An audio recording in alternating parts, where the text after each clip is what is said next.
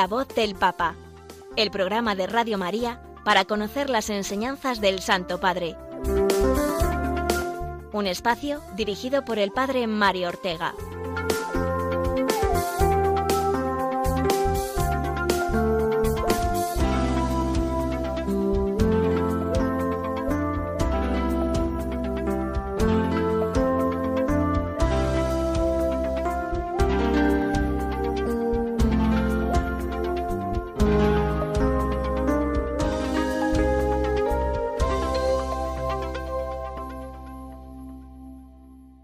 Buenos días, queridos amigos de Radio María. Reciban todos un cordial saludo a esta hora en que nos disponemos a comentar una semana más las palabras y la actualidad del Santo Padre. Este programa eh, de hoy hace el número 50 desde que un servidor se hizo cargo del mismo. Doy muchas gracias a Dios por ello y a Radio María porque es un honor y una responsabilidad hacernos eco de la voz del Papa y que esta voz llegue a tantos hogares, eh, no solo de España, sino de todo el mundo y no solo a la hora en que se emite en directo, sino también cuando este programa se escucha en el podcast. Son muchísimas las personas que escuchan el programa por este medio, ya que la emisión en directo les pilla en el trabajo o fuera, como también eh, son muchas las personas que nos escuchan desde América. Aprovecho para mandar saludos y bendiciones a una persona que nos escribió esta semana desde Perú. Hoy celebramos en toda la Iglesia la solemnidad de todos los santos, una de las principales dentro del calendario litúrgico. Con ella damos comienzo a un mes tradicionalmente dedicado a rezar por los difuntos, que nos conducirá al final del año litúrgico y al comienzo del Adviento. Lo iremos viviendo con el Papa, estando atentos a sus catequesis de los miércoles, que es lo que haremos hoy en primer lugar, al Ángelus de los domingos con la explicación del Evangelio, a las actividades de carácter extraordinario que llevará al cabo el Santo Padre, como es el viaje apostólico que comenzará precisamente pasado mañana y que le llevará hasta Bahrein, eh, el pequeño archipiélago del Golfo Pérsico, mm, que también comenzaremos hoy. Y, por supuesto, no olvidaremos el magisterio del Papa a través de sus documentos y continuaremos en la última parte de nuestro programa con la exhortación Evangelii Gaudium en su capítulo tercero, hablándonos del anuncio del Evangelio. Antes eh, vamos a rezar juntos por el Santo Padre y lo hacemos con la habitual oración de nuestro programa. Oración por el Papa Francisco Señor Jesús, tú eres el buen pastor, siempre satisfaciendo nuestras necesidades y conduciéndonos a la vida eterna. Te damos gracias por el Papa Francisco, tu vicario en la tierra, siervo de los siervos de Dios.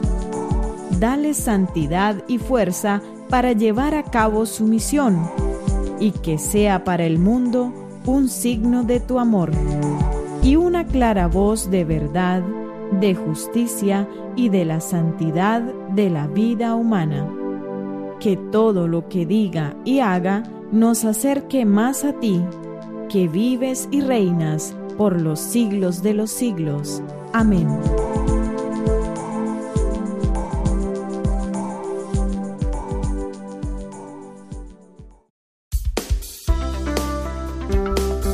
La voz del Papa, el programa de Radio María que te ofrece la enseñanza y la actualidad del Santo Padre.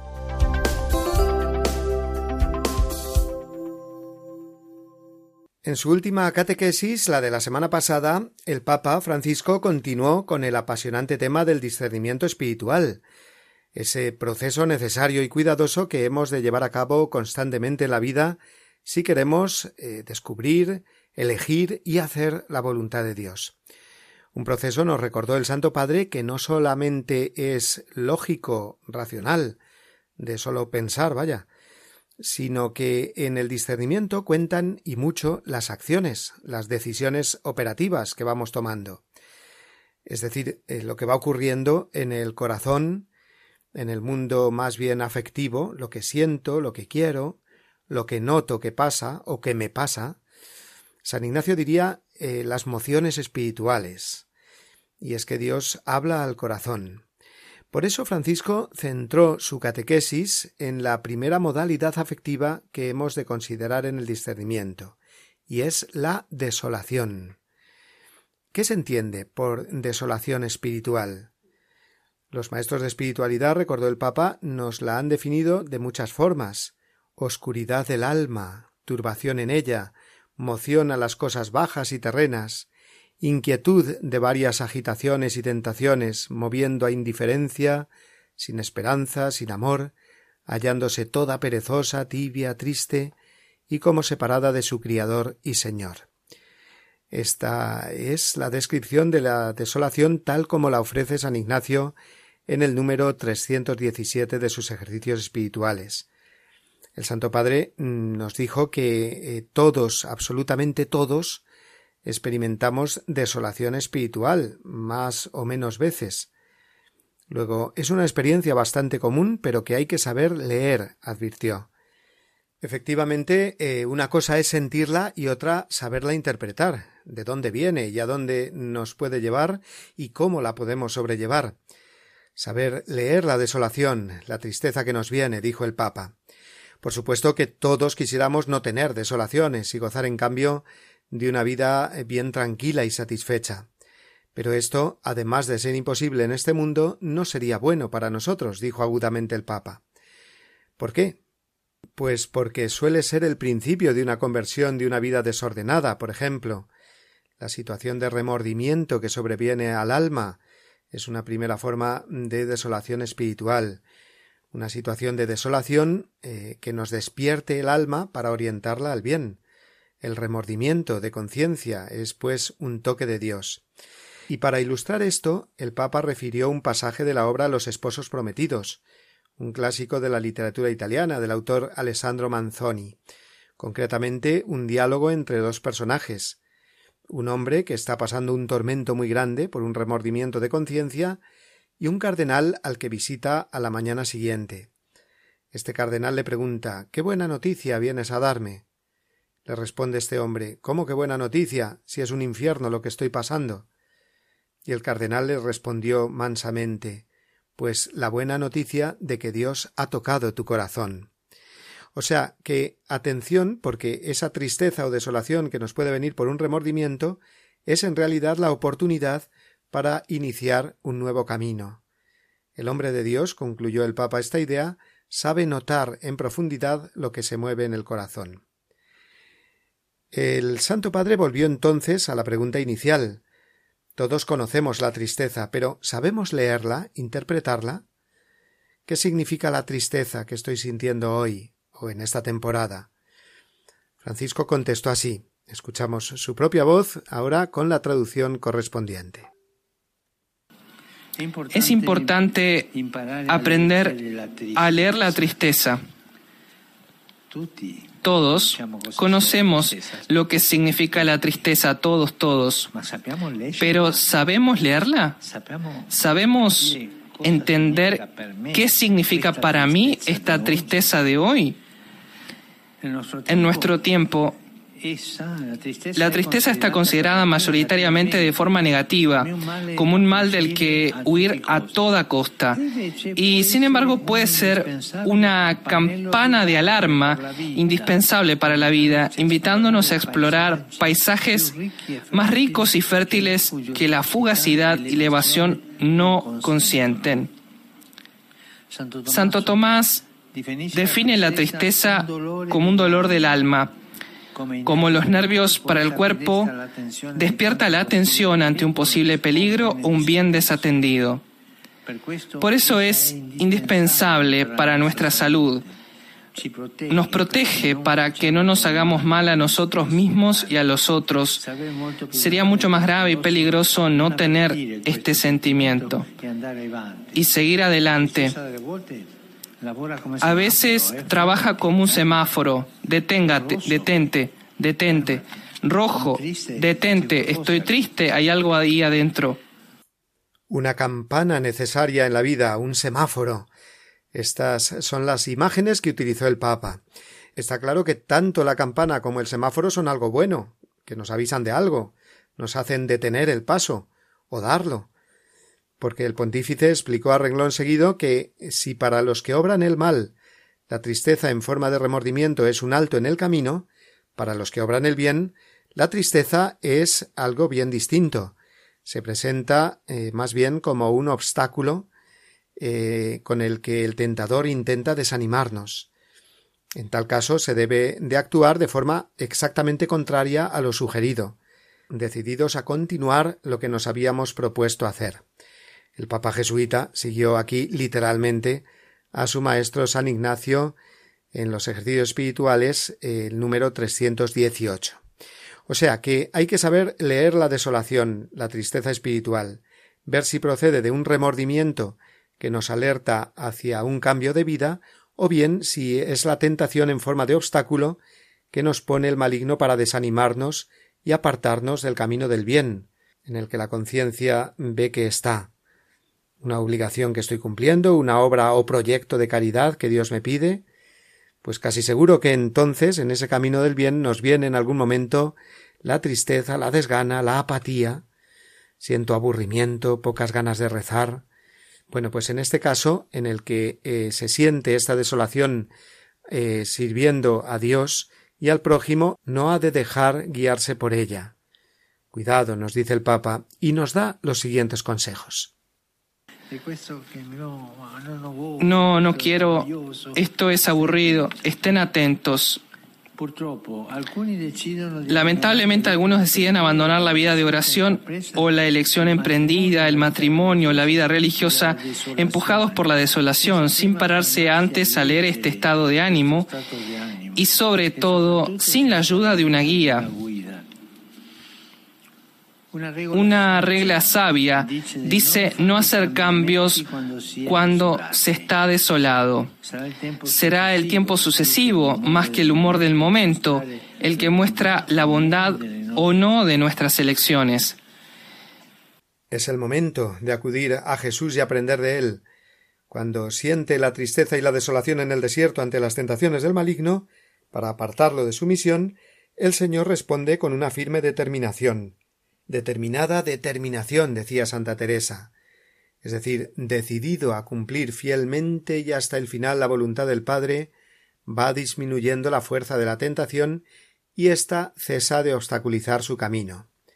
Y es que eh, en la vida espiritual, dijo el Papa, es fundamental el momento de la prueba, y así lo atestigua la Biblia cuando dice, el libro del eclesiástico, si te decides servir al Señor, prepara tu alma para la prueba. El Santo Padre puso el ejemplo del profesor que examina al estudiante. Cuando comprueba que el estudiante domina la materia, no insiste, lo aprueba. Pero el estudiante ha debido superar una serie de pruebas para mostrar esa capacidad o ese dominio.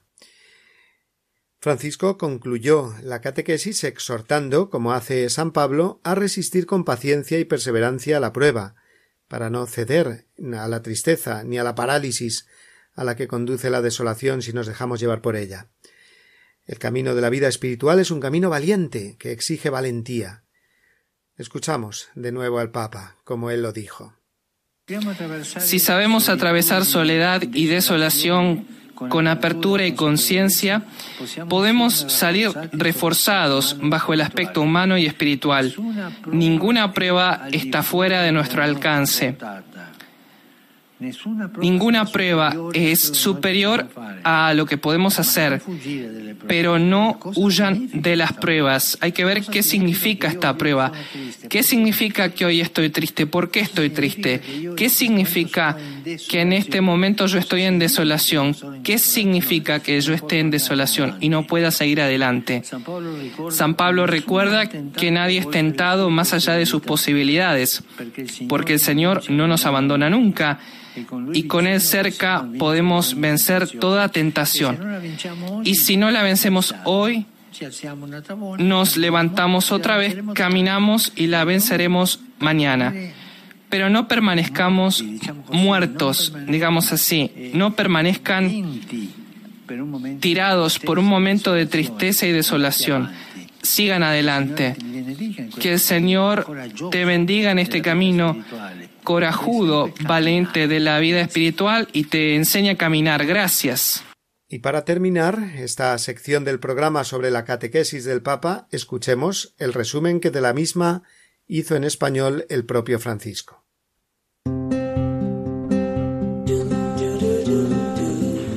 Queridos hermanos y hermanas, en este ciclo de catequesis dedicado al discernimiento, hoy reflexionamos sobre la desolación. Todo lo que hacemos tiene una connotación afectiva y es necesario reconocer o sea, discernir lo que se mueve en nuestro interior, porque Dios habla al corazón. Cuando los movimientos interiores se caracterizan por la turbación, la tristeza y las tentaciones, cuando sentimos que, que perdemos la esperanza y nos alejamos de Dios, estamos experimentando la desolación. Nadie quisiera tener que pasar por estos momentos de oscuridad pero a todos nos llegan, es parte del camino. Y si sabemos leerlos, rezarlos y confrontarlos con un guía espiritual que nos acompañe, pueden ayudarnos a madurar y afrontar la vida de otra manera, más arraigados y firmes en la fe. También es importante cuando llega la prueba no hacer mudanza, no cambiar, es decir, permanecer fuertemente unidos al Señor y no desviarnos del camino que nos conduce hasta Él. Así, con la gracia de Dios, podremos fortalecernos y seguir viviendo con mayor paz y libertad. Saludo cordialmente a los peregrinos de lengua española. El próximo martes celebramos la solemnidad de todos los santos. Pidamos que siguiendo su ejemplo de entrega a la voluntad de Dios, no nos desanimemos en los momentos de desolación y sepamos confiar, siempre en Él, en su amor infinito que no nos abandona. Que Jesús los bendiga y la Virgen Santa los cuide. Muchas gracias.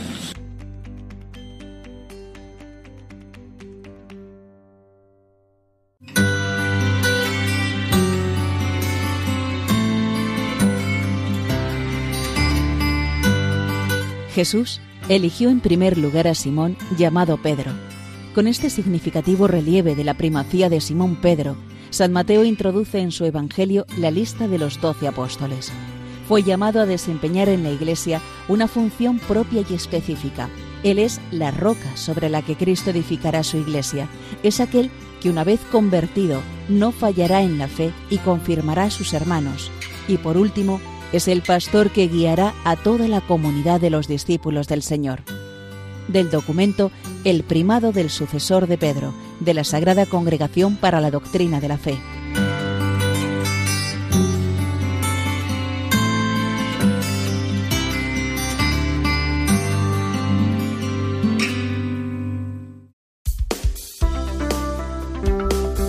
La voz del Papa, el programa de Radio María que te ofrece la enseñanza y la actualidad del Santo Padre.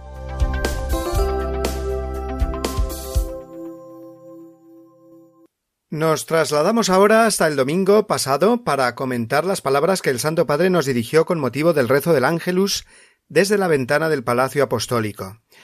El Evangelio del día era, recordémoslo, el del episodio de Zaqueo, su encuentro con Jesús, que lo vio cuando estaba subido al árbol. El Papa Francisco suele fijarse en una palabra o pequeño detalle del Evangelio para desde ahí ir tirando del hilo e ir sacando una enseñanza para nosotros, para toda la Iglesia. En esta ocasión eh, fue la palabra buscar, que en el pasaje de la conversión de Zaqueo aparece dos veces. Una cuando eh, San Lucas dice que Zaqueo buscaba ver a Jesús. Zaqueo busca, y la segunda cuando Jesús mismo afirma de sí El Hijo del hombre ha venido a buscar y salvar lo que estaba perdido. Jesús busca también. Así que se da el encuentro entre dos búsquedas, dos miradas. Dijo así el Papa Detengámonos un momento en las dos miradas que se buscan, la mirada de Zaqueo que busca a Jesús y la mirada de Jesús que busca a Zaqueo. Primero la mirada de Zaqueo. ¿Quién era Zaqueo? Era jefe de publicanos, los cuales el Santo Padre nos recordó que tenían el oficio de recaudadores de impuestos a sus hermanos judíos para dárselos al invasor romano. Luego por ello eran despreciados por los suyos y considerados traidores a la patria, pecadores públicos. Para un hebreo decir publicano era decir pecador, un gran pecador digno de desprecio. Además, se solían aprovechar los publicanos de su puesto y enriquecerse a costa de los contribuyentes. Por eso el Evangelio nos describe a Zaqueo como rico y pequeño de estatura. El Papa también quiso ver en este hecho de su baja estatura una bajeza interior, una vida la suya deshonesta, mediocre, con la mirada siempre hacia abajo. Y es que así era Zaqueo, ¿no? El caso es que a causa de esta bajeza o pequeñez quiere ver a Jesús y no puede. Algo le empuja a verlo, dijo el Papa. Y Zaqueo corre a subirse a un árbol para poder ver. El Papa quiso que nos fijáramos en lo ridículo de la escena. Un hombre famoso, conocido por todos, encaramado en un árbol. Pero Zaqueo se arriesga a que se burlen de él con tal de conseguir ver a Jesús. Esto es algo importante que el Santo Padre subrayó. Zaqueo fue hasta Jesús por el camino del ridículo ante los demás. No le importó, porque, sabiéndolo o no, esperaba encontrar a alguien que lo librara de su bajeza moral y lo sacara de la ciénaga de su situación, dijo el Papa. Por eso, esta actitud de Zaqueo es sumamente significativa para nosotros significa que nada ni nadie está completamente perdido. Concluyó el Papa con estas palabras siempre podemos dar espacio al deseo de recomenzar, de reiniciar, de convertirnos, y esto es lo que hace Zaqueo. Y después el Santo Padre analizó la otra mirada, la de Jesús, que es el enviado del Padre para buscar a todo el que está perdido. Es a quien esperaba realmente Zaqueo. Jesús tuvo que levantar la mirada, puesto que Zaqueo está subido en el árbol. Y esto es de nuevo muy significativo, dijo el Papa. Significa que la mirada de Jesús a nosotros no es desde lo alto, como mm, quien quiere dominar, imponer o meter miedo, sino una mirada desde abajo. Esa es la historia de la salvación, afirmó el Papa. Dios no nos ha mirado desde lo alto para humillarnos y juzgarnos. No. Por el contrario, se ha rebajado hasta lavarnos los pies, mirándonos desde abajo y restituyéndonos la dignidad. Así, el cruce de miradas entre Zaqueo y Jesús parece resumir toda la historia de la salvación. La humanidad con sus miserias busca la redención, pero ante todo Dios con su misericordia busca a la criatura para salvarla.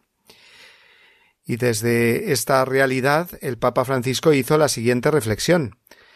Hermanos y hermanas, recordemos esto. La mirada de Dios no se detiene nunca en nuestro pasado lleno de horrores, sino que ve con infinita confianza lo que podemos llegar a ser. Y si a veces nos sentimos personas de baja estatura, que no están a la altura de los desafíos de la vida y menos aún de los del Evangelio, empantanados en los problemas y en los pecados, Jesús nos mira siempre con amor. Como con Zaqueo viene a nuestro encuentro, nos llama por nuestro nombre y si lo acogemos viene a nuestra casa. Y entonces es cuando el Papa eh, nos dirigió esas preguntas que suele hacer al final de sus comentarios evangélicos a modo de examen de conciencia. Nos dijo así ¿Cómo nos vemos a nosotros mismos? ¿Nos sentimos inadecuados y nos resignamos? ¿O precisamente cuando nos sentimos desanimados buscamos a Jesús? Y además, ¿cómo miramos a quienes se han equivocado y tienen dificultad para levantarse del polvo de sus errores? ¿Es una mirada desde lo alto que juzga, desprecia, que excluye? Recordemos que sólo es lícito mirar a una persona de arriba a abajo para ayudarla a levantarse, nada más. Solamente así es lícito mirar de arriba abajo. Los cristianos debemos tener la mirada de Cristo desde abajo, que abraza, que busca al que está perdido, con compasión. Esta es y debe ser la mirada de la Iglesia, siempre la mirada de Cristo, no una mirada de condena.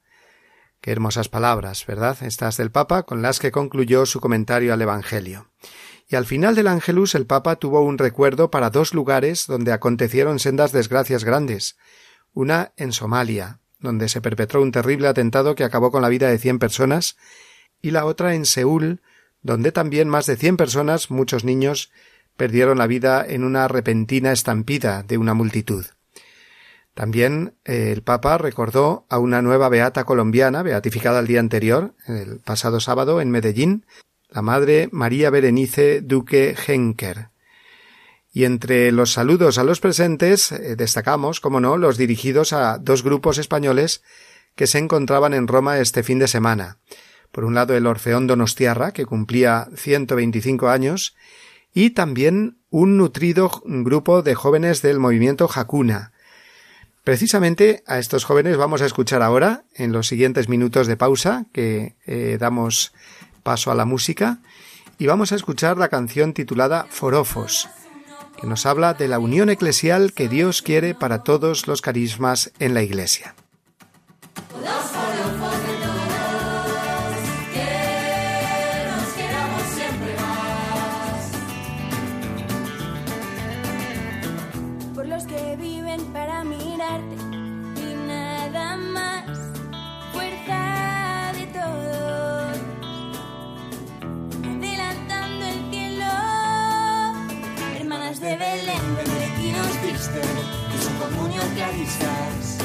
Confusionistas, carmelitas y tantos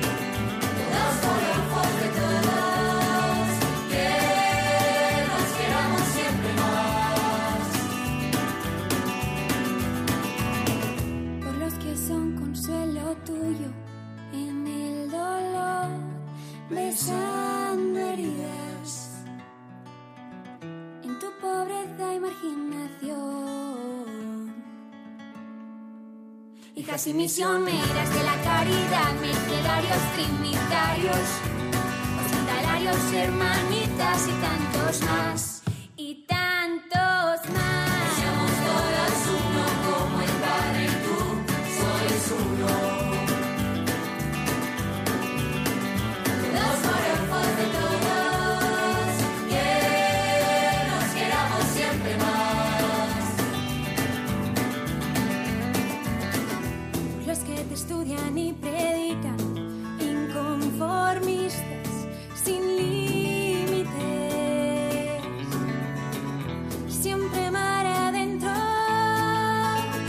Salesianos, escolapios, agustinos, franciscanos, legionarios, jesuitas, dominicos y tantos más.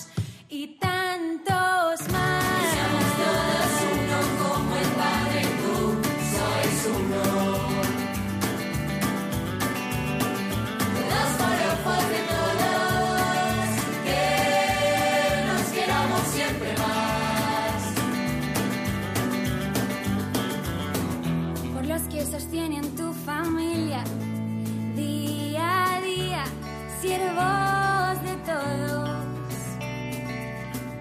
sacerdotes diocesanos, parroquias seminaristas, misioneros. Mismos junto a Pedro, el Papa, que seamos todos uno como el Padre y tú sois uno.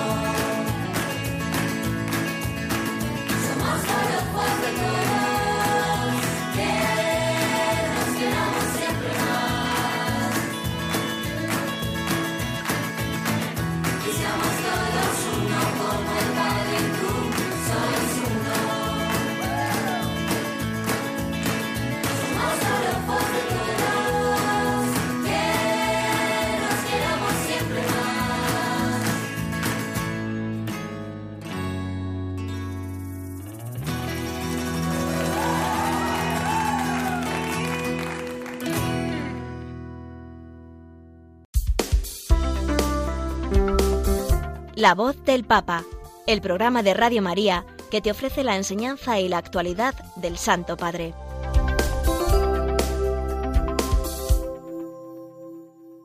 Dichoso el mes que empieza con los santos y termina con San Andrés. Así describe nuestro refranero el mes de noviembre que hoy comenzamos. Y al comenzar un nuevo mes, aquí en la voz del Papa queremos hacernos eco de la intención mensual de oración del Santo Padre, la conocida como Red Mundial de Oración del Papa, o más conocida aún, porque es su nombre tradicional, como Apostolado de la Oración. Es una obra pontificia que tiene como misión orar y vivir en torno a esas intenciones de oración que expresan las preocupaciones del Santo Padre.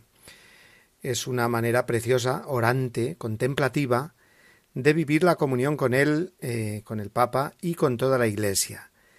Rezando todos, el Papa a la cabeza, por una misma intención, la oración se hace más intensa y también más extensa, según en los corazones, en la oración y en esa cuestión concreta por la que se reza. Este mes de noviembre, la intención de oración que ha establecido el Santo Padre es la de rezar por los niños que sufren en todo el mundo, para que puedan tener acceso a una educación digna y al afecto de una familia. Es el mismo Papa Francisco quien nos habla de esta preocupación que convierte en oración y nos invita a rezar con él por ella. Lo escuchamos en el conocido como Vídeo del Papa.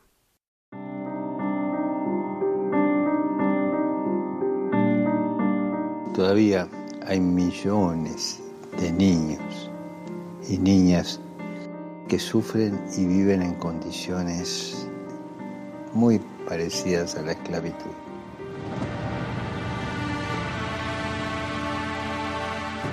No son números, son seres humanos con un nombre, con un rostro propio, con una identidad que Dios les ha dado. Demasiadas veces olvidamos nuestra responsabilidad y cerramos los ojos ante la explotación de estos niños que no tienen derecho ni a jugar, ni a estudiar, ni a soñar. Ni siquiera tienen el calor de una familia. Cada niño marginado, abandonado por su familia, sin escolarización, sin atención médica, es un grito, un grito que se eleva a Dios y acusa al sistema que los adultos hemos construido. Un niño abandonado es culpa nuestra. No podemos permitir más que se sientan solos y abandonados. Necesitan poder recibir una educación y sentir el amor de una familia para saber que Dios no los olvida.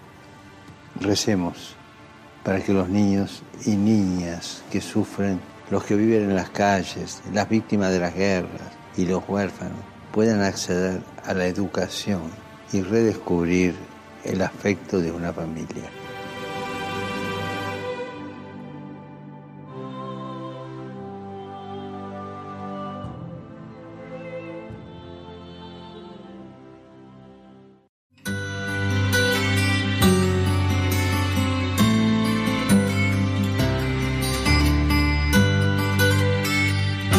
El romano pontífice, como sucesor de Pedro, es el principio y fundamento perpetuo y visible de unidad, así de los obispos como de la multitud de los fieles. De la Constitución Lumen Gentium, del Concilio Vaticano II.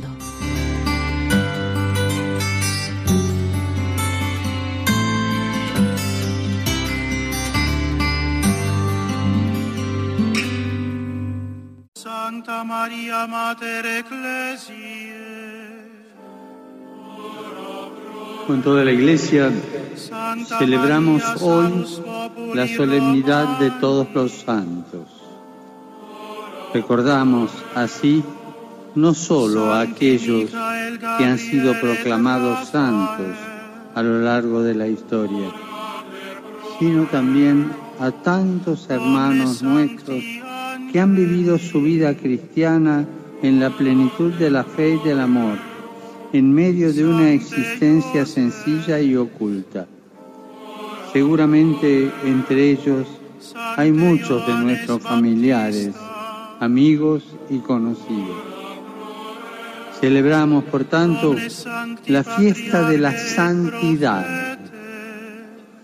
Esa santidad que tal vez no se manifiesta en grandes obras o en sucesos extraordinarios, sino la que sabe vivir fielmente y día a día las exigencias del bautismo.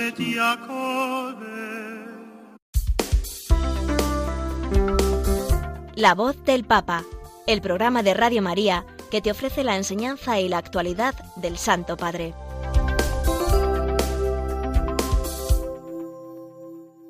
Vamos con la cuarta parte de nuestro programa que es la que normalmente dedicamos a los documentos escritos del Santo Padre, documentos magisteriales.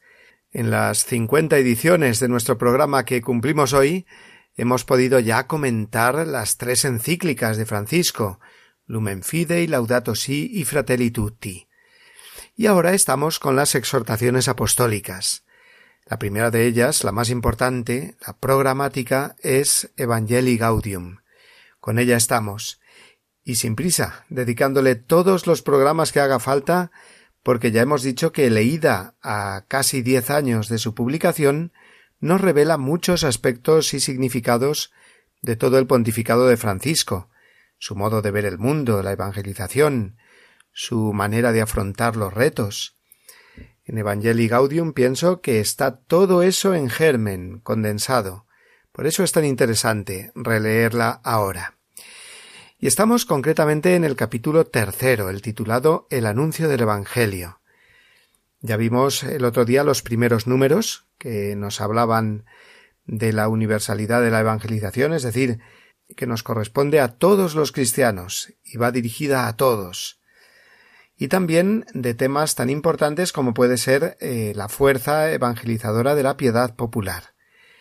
Hoy continuaremos desde el número 127 eh, que afronta una cuestión también muy interesante, la de la evangelización cotidiana, la que hemos de realizar no con grandes proyectos misioneros, sino eh, desde el contacto cotidiano con las personas que tratamos en nuestro día a día. Será pues eh, una predicación informal del Evangelio, un anuncio, una luz en medio de la conversación normal con quien tenemos al lado, en el hogar, en la vecindad, en el trabajo. Un discípulo misionero, nos recuerda el Papa, ha de tener la disposición permanente de llevar a otros el amor de Jesús y eso se produce espontáneamente, en cualquier lugar, en la calle, en la plaza, en el trabajo, en el camino. ¿Cómo? ¿Cómo hacerlo? Pues el Papa va a ser muy concreto y propositivo. No se queda en afirmaciones así generales, sino que después nos da unas vías de solución o al menos unas propuestas. Mm, de este modo, en el número 128 nos ofrece como tres pasos para esta evangelización cotidiana. Lo primero nos dice es el diálogo personal eh, sobre las cosas humanas que nos rodean, compartir eh, tanto alegrías como esperanzas, escuchar las inquietudes del otro. Solo después, en un segundo momento, será posible presentarle la palabra, la palabra de Dios me refiero, mediante algún versículo concreto o de modo más narrativo, pero siempre recordando el anuncio fundamental, el amor personal de Dios, que se hizo hombre, que se entregó por nosotros y que está vivo ofreciendo su salvación y su amistad. Por lo tanto, de esa conversación fraternal en la que podemos haber estado hablando de muchísimas cosas eh, distintas, eh, humanas, eh, comunes a los dos, pues tiene que darse el salto a esta proclamación de la palabra, del Evangelio y siempre desde una actitud humilde y testimonial, dice el Papa, sin ponerse por encima del otro. Muchas veces será a través de un testimonio personal que pueda ayudar al otro a descubrir a Jesucristo en su vida. Y después vendría el tercer paso, que sería, dice el Papa, si parece prudente y se dan las condiciones, una oración, es decir, terminar ese encuentro que ha sido fraterno en un primer momento, que ha sido misionero, después eh, pues con una breve oración que se conecte con las inquietudes que la persona eh, te haya manifestado. Así esa persona percibirá mejor que la has escuchado, que la has interpretado bien, que la has comprendido, que su situación queda en la presencia de Dios y reconocerá que la palabra de Dios le habla a su propia existencia. Qué buena es esta, esta idea, ¿no? Eh, proponer a, a, las personas muchas veces pues pequeñas oraciones, oraciones breves, después de haber tratado el tema, después de haberle tratado de ayudar, iluminándole con la palabra de Dios, pues decirle, mm, si te parece, vamos a hacer una, una oración en la que vamos a, a poner en la presencia de Dios todo esto que hemos hablado. Luego, estos son los tres pasos que el Papa propone en Evangelii Gaudium para esta evangelización, persona a persona, en la vida cotidiana. Primero, diálogo fraterno, de escucha y compartir. Segundo, anuncio del Evangelio iluminando a través de un versículo o pasaje bíblico o bien a través del testimonio personal, siempre con actitud humilde, y tercero, acabar proponiendo una breve oración a la persona pidiendo por esas inquietudes que ha manifestado para que se sienta comprendida y con esperanza. Añade el Papa, a partir del número 129 de la exhortación, que el anuncio evangélico no se tiene que ceñir a fórmulas aprendidas o demasiado artificiales, es algo que ya había dicho antes, ¿no? Que el Evangelio tiene una capacidad infinita para entrar en las distintas culturas, una capacidad tremenda de inculturarse. O sea que no tenemos que pensar en que, bueno, pues tiene que ser en todos los lugares eh, del mundo, pues eh, de la misma forma, con las mismas formas que se vive en una cultura determinada. No, cada una, pues eh, vive el Evangelio pues desde sus, em, sus distintos aspectos originales y que lo importante y decisivo es que esos valores del Evangelio pues entren en las personas sea de una manera de otra, sea con una cultura o con otra. En los países o lugares donde el cristianismo es minoría, dice el Papa, además del anuncio personal de cada bautizado, las iglesias particulares o comunidades cristianas han de fomentar activamente formas al menos incipientes, de inculturación, es decir, aprender a expresar el Evangelio con categorías propias de esa cultura donde es anunciado. Quizás no haga falta pensar solo en países lejanos o culturas muy distintas a la nuestra, sino que ya en nuestra misma sociedad occidental estamos experimentando muchísimos cambios y se puede aplicar esto que dice el Papa a nuestros ambientes también. El Evangelio se incultura también en el mundo de las redes sociales, por ejemplo, de las nuevas tecnologías, las formas o los gustos actuales de los jóvenes, por ejemplo. El ser humano siempre es el mismo, por supuesto, pero la forma de llegar a su corazón, pues claramente cambia. Y hay que estar atentos a ello para que la evangelización pueda ser realmente eficaz. El miedo no nos puede paralizar o ralentizar demasiado los procesos de nueva evangelización, concluye el Papa. Y después eh, nos habla de esos regalos que el Espíritu Santo hace a la Iglesia en todo momento histórico y de manera abundante. Esos regalos son los llamados carismas. Seguro que es una palabra que hemos escuchado muchas veces, pero que a lo mejor no sabemos eh, definirla muy bien. Y es que no es fácil. Pero bueno, tampoco es muy difícil. Vamos allá. Los carismas, dice el Papa, son dones para renovar y edificar la Iglesia. Eh, dice esto el Papa citando palabras eh, del Concilio Vaticano II, en concreto de la, eh, de la Constitución Lumen Gentium. Es decir, que son gracias que el Espíritu Santo da particularmente a una persona o grupo, pero no para que se lo guarde, sino para que ese carisma lo ponga al servicio de toda la Iglesia. Un carisma es, por ejemplo, eh, lo que sostiene un movimiento o una espiritualidad, o un carisma es también eh, un modo concreto de ejercer la caridad o, la autoridad. Un carisma es, por tanto, esa característica original, eh, bien de una persona o de un grupo, que no es que lo conviertan en raro a los demás, sino todo lo contrario, todo el conjunto, toda la Iglesia se enriquece con ese carisma. El todo se enriquece con la parte, por tanto. Para que un carisma sea auténtico, eh, nos recuerda el Papa, ha de ser eclesial, es decir, ha de tener la capacidad de integrarse armónicamente en la vida del santo pueblo fiel de Dios para el bien de todos. Y si no es así, si no se integra bien para, para el bien de todos, pues no es un carisma auténtico, ¿eh? por, por mucho que lo pudiera parecer. Entre los carismas auténticos eclesiales no puede haber contradicción, sino armonía. El mismo Espíritu Santo es el autor de la unidad y de la diversidad de carismas. Si un carisma se presenta contra otro, pues mal asunto. Las diferencias entre las personas y comunidades a veces son incómodas, eh, pero si esas diferencias vienen del Espíritu Santo y están aprobadas igualmente por la Iglesia, son diferencias que enriquecen y llevan a la unidad.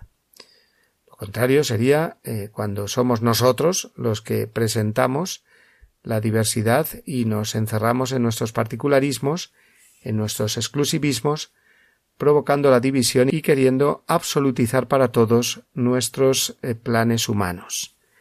Eso no ayudaría para nada a la misión de la Iglesia, concluye el Papa.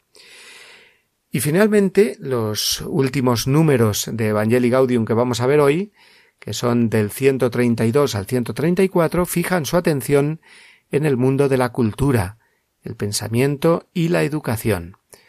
Ahí tiene que llegar también el Evangelio, la evangelización. Será a través del encuentro entre la fe, la razón y las ciencias. Dice Francisco que cuando la razón y la ciencia son acogidas en el anuncio del mensaje evangélico, es como el agua convertida en vino de las bodas de Caná. Es decir, que mm, la filosofía, por ejemplo, que se deja iluminar por la fe, eh, lo mismo que las distintas disciplinas científicas, se convierten en instrumentos del Espíritu Santo para renovar el mundo. Ejemplos tenemos a espuertas en nuestra historia. ¿Quiénes, por ejemplo, inventaron la universidad, sino hombres de fe? Cuándo han progresado más las ciencias, sino cuando se han puesto al servicio de la persona humana, como nos enseña la fe cristiana. Y al revés también lo vemos, cuando las corrientes filosóficas se han convertido en ideologías contrarias al hombre, sino cuando se han apartado del respeto a la ley de Dios. Y las ciencias lo mismo, se han utilizado para el mal, cuando, alejadas de Dios, han reducido al hombre a un mero objeto. Bien, pues eh, nos quedamos aquí con el comentario a la exhortación Evangelii Gaudium. El martes que viene, Dios mediante, seguiremos con un apartado que nos toca de lleno a los sacerdotes, la humilía como instrumento de evangelización, así como la liturgia en general, eh, su capacidad de transmitir el mensaje del Evangelio.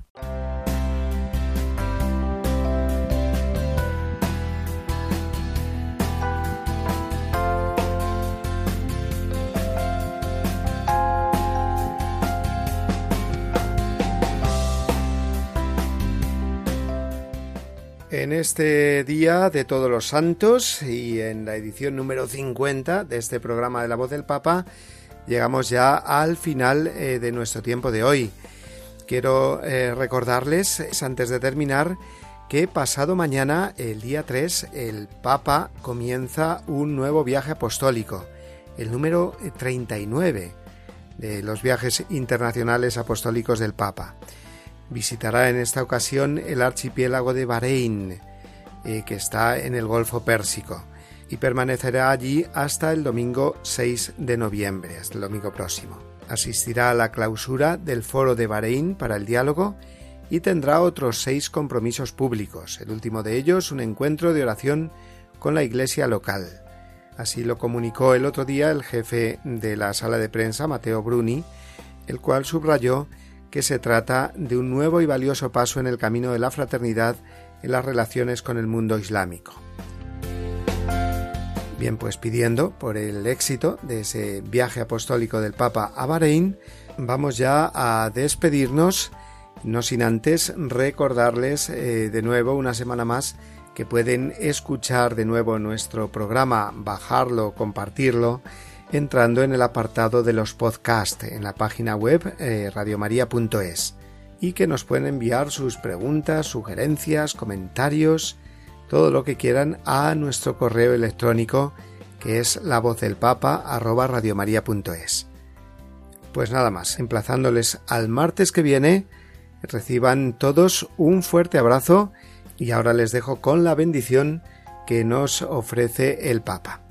Hasta el martes que viene, queridos amigos, a las 11 de la mañana, 10 en Canarias.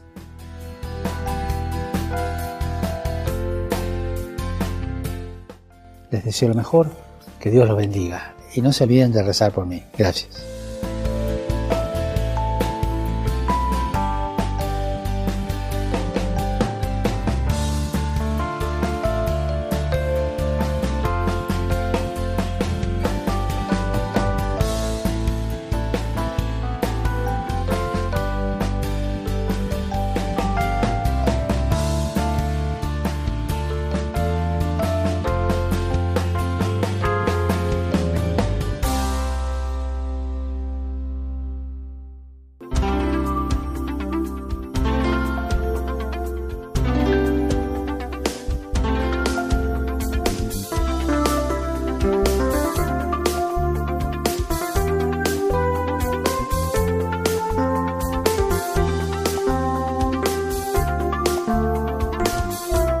Han escuchado La voz del Papa, el programa de Radio María para conocer las enseñanzas del Santo Padre.